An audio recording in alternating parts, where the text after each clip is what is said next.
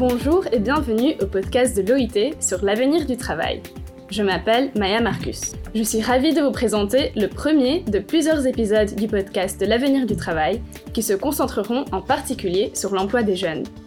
Ces nouveaux épisodes seront animés par des jeunes pour des jeunes. Nous allons aborder diverses thématiques qui touchent le monde du travail, que ce soit des opportunités, des changements ou des difficultés dans le monde du travail qui touchent les jeunes. Dans cet épisode, nous allons parler de la justice sociale. En effet, le 20 février 2023 est la journée mondiale de la justice sociale.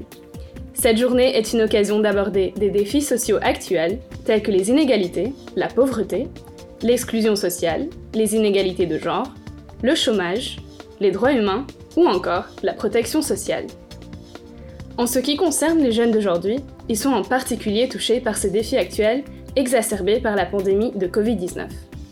En 2021, 75 millions de jeunes étaient au chômage, et un jeune sur cinq, soit 280 millions de jeunes, ont actuellement le statut appelé NEET, en d'autres termes, des jeunes qui ne sont pas dans l'enseignement, l'emploi ou la formation.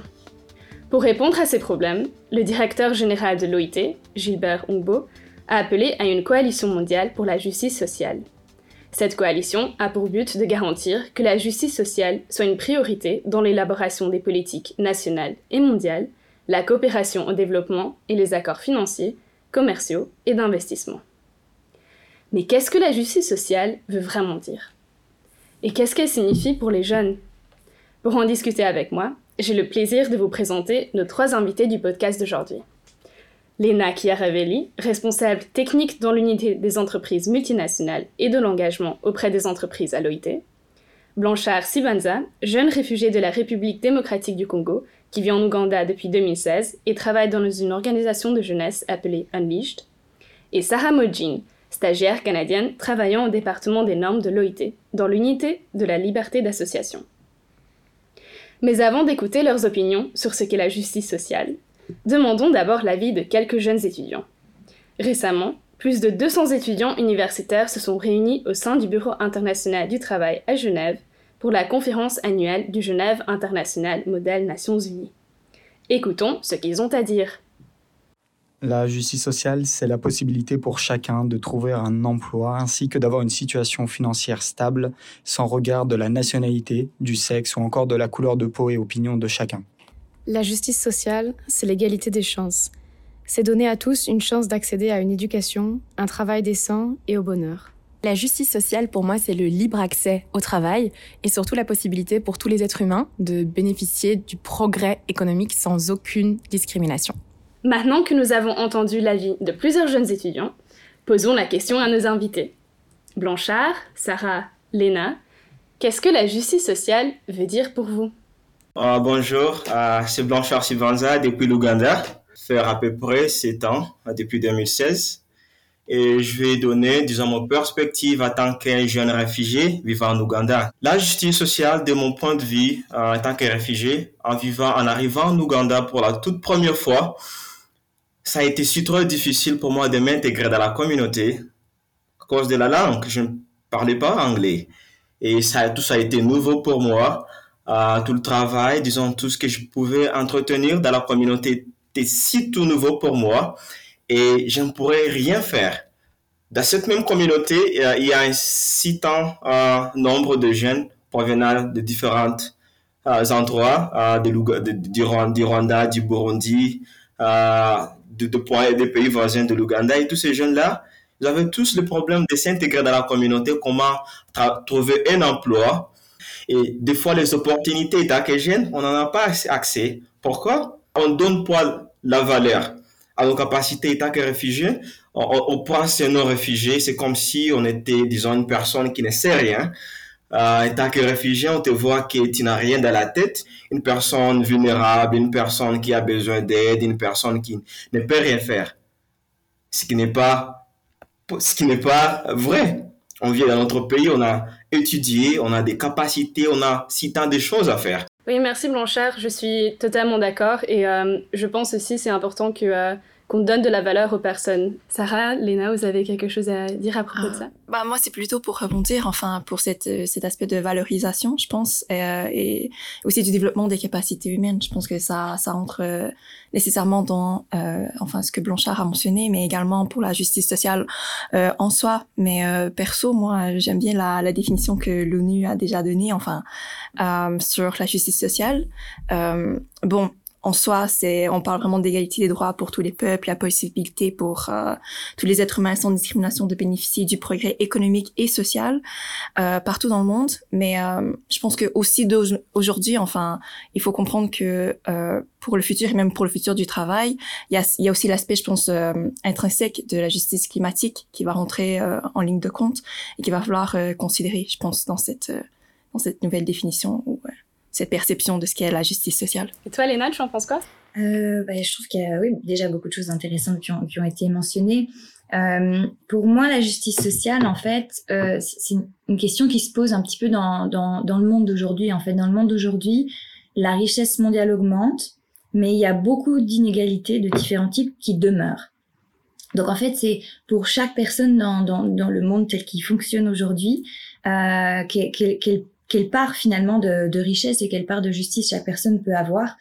Euh, finalement, c'est vrai qu'on pense à l'emploi, c'est une dimension hyper importante de la justice sociale, euh, mais j'imagine que c'est aussi peut-être quelque chose qui touche beaucoup de dimensions et de choses très basiques comme euh, bah, l'accès à la nourriture, à la santé, à l'éducation, à, un environnement sûr et sain. Et ça rejoint ce que tu disais, hein, Sarah, sur l'importance de, de, la question euh, de l'environnement, du climat et comment on, on, voilà, on inclut les personnes dans, dans la transition. Et effectivement, le travail, le travail, c'est ce moyen de, et ben de sortir de la pauvreté, d'avoir accès à ces, ces différents aspects, hein, ces différents droits hein, vraiment plus basiques, si on peut dire grâce aux revenus. Si on a un emploi qui est, qui est décent, euh, on pourra payer de la nourriture, payer son loyer, prendre soin de notre famille. Euh, donc finalement, oui, ce, ce, ce travail, c'est, je pense, c'est un moyen de, de réduire la pauvreté, de faire face à ces, ces différentes dimensions des inégalités qui restent beaucoup trop, beaucoup trop importantes euh, mm. aujourd'hui. Merci Léna. Et euh, pour toi, Blanchard, tu travailles avec des jeunes réfugiés justement. Euh, Qu'est-ce que tu as remarqué jusque-là est-ce que euh, le travail, c'est, vraiment quelque chose qui, qui a un impact euh, sur la vie des jeunes et, euh, et pour eux d'avoir une vie plus juste? Une chose que j'ai remarqué dans le système, disons, éducationnel du pays, il est que le système éducationnel, disons, demande à tout le monde d'aller à l'école et on nous apprend à développer certaines capacités dans certaines professions, devenir des comptables, devenir des ingénieurs, des docteurs, on apprend tout ça, mais après avoir appris, on n'a pas l'endroit où exercer, disons, ce qu'on a appris.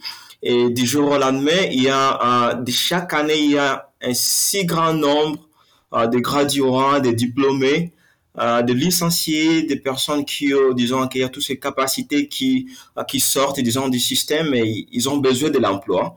Et dans la communauté, il n'y a pas d'emploi. Et en travaillant en, Ouganda avec Unleashed Potentials in Motion, j'ai réalisé que euh, les jeunes qu'on apprend avaient tous cette même mentalité. Ils ne sont pas paramétrés de, de penser des qu'est-ce que moi je peux faire? Est-ce que je peux créer un emploi pour moi-même? Ils ont de, développé, euh, disons, une, entreprise pour moi, développer quelque chose, je dirais un business, développer un, un, commerce pour moi, quelque chose qui va m'aider à survivre et que je peux grandir pour créer des emplois pour euh, la communauté, disons, résoudre un problème dans la communauté. Euh, en travaillant avec un liste, c'est quelque chose qu'on essaie d'échanger. C'est quelque chose qu'on essaie à, à implanter de nouvelles, disons, euh, systèmes de pensée qui comment est-ce que jeune tu peux créer, tu peux euh, réaliser des problèmes dans ta communauté et parvenir à être un agent de changement, créer quelque chose que c'est toi la base de ces changements. Oui, merci. Euh, je pense que c'est très important ce que tu viens de dire, que les jeunes peuvent aussi être des, des agents de, changement. Qu'est-ce que Sarah, Léna, vous pensez de ça? Comment est-ce que nous pouvons sur le niveau personnel, faire un changement ou euh, qu'est-ce que, peut-être pas à niveau personnel, mais euh, organisationnel aussi. Je trouve que ce qui est, ce qui est intéressant dans ce que ce qu'a dit Blanchard, effectivement, c'est le fait de se dire dans une situation donnée, quand on n'a pas des entreprises qui peuvent tout de suite attribuer un emploi aux, jeunes, euh, qu'est-ce qu'on fait?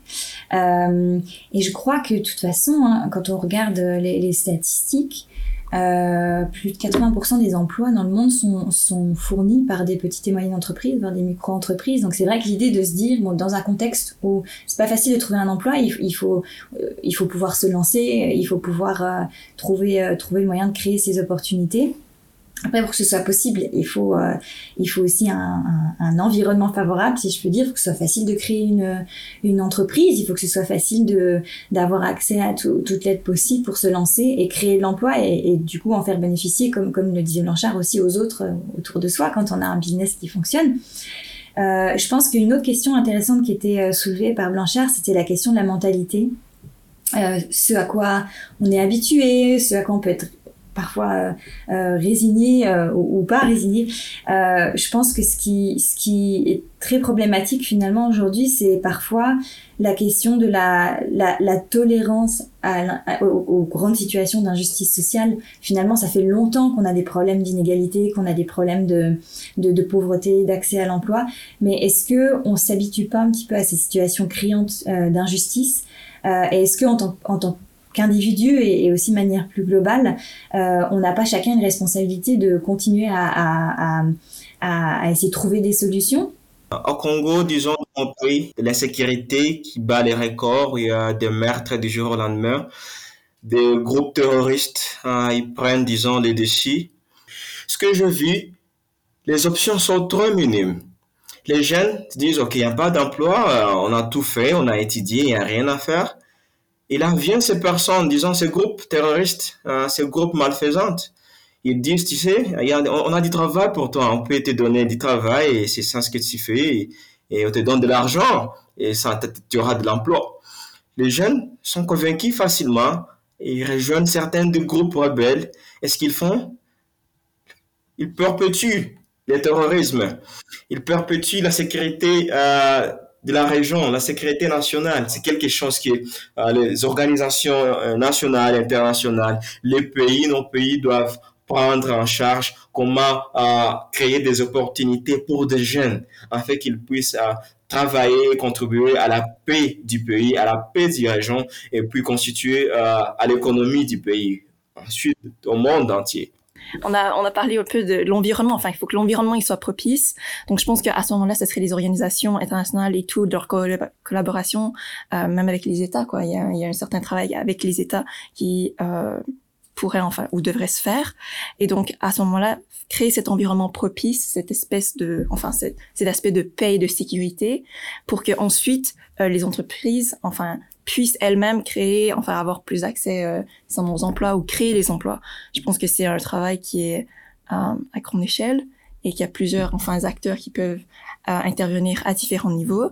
Donc euh, c'est c'est plus comme ça que je vois les choses quoi. En disant quelque chose que je devrais dire à disons aux organisations internationales, c'est bien sûr ne peuvent pas donner ne peuvent pas créer des opportunités d'emploi à tout le monde, mais s'ils parviennent à changer le système dont ils éduquent la jeunesse euh, avec l'entrepreneuriat. C'est peut-être une idée, euh, disons, c'est peut-être quelque chose qui peut changer, disons, le système. Euh, comment aider, euh, comment éduquer les jeunes à développer leurs capacités, à créer des solutions à certains problèmes dans leur communauté et en fait de, créer des emplois pour eux-mêmes. Et euh, justement, j'en suis sûre que euh, Léna a beaucoup de choses à dire à propos de ça. Parce que tu as vécu euh, en Inde, en Indonésie, tu as participé à des projets, à, des volontariats et à des stages par le biais de l'OIT, mais aussi sans. Donc, qu'est-ce que tu as vu, toi? C'est quoi le, changement que nous pouvons faire sur le niveau international donc euh, effectivement, c'était c'était intéressant de voir un petit peu comment essayer, essayer de voir de, de, casser la logique de court terme qui consiste à faire quelque chose qui finalement ne rend service ni à l'homme ni à la planète sur le long terme pour instaurer des, des, des moyens de subsistance plus plus plus soutenables et, et, et, qui rend, qui rendront service aux personnes et à la planète dans le, dans le futur. Euh, en Indonésie, il y a une autre un autre une autre chose qui m'a qui m'a beaucoup intéressée. Et c'est aussi cette question de l'importance de, de, la liberté de d'expression, d'organisation, de, de, faire valoir ses droits qui, qui, qui je pense, euh, est aussi euh, quelque chose d'essentiel quand si on veut avancer vers plus de justice sociale. Merci Nana. Peut-être question euh, plutôt difficile, mais, euh, mais en tant que jeune, à votre avis, qu'est-ce qu'on peut faire dans la vie de tous les jours et sur un niveau plus personnel pour euh, contribuer à un monde plus juste et euh, à la justice sociale Je sais, c'est Oui. ça peut être difficile à aborder, mais, euh, mais j'en suis sûre que vous avez des idées.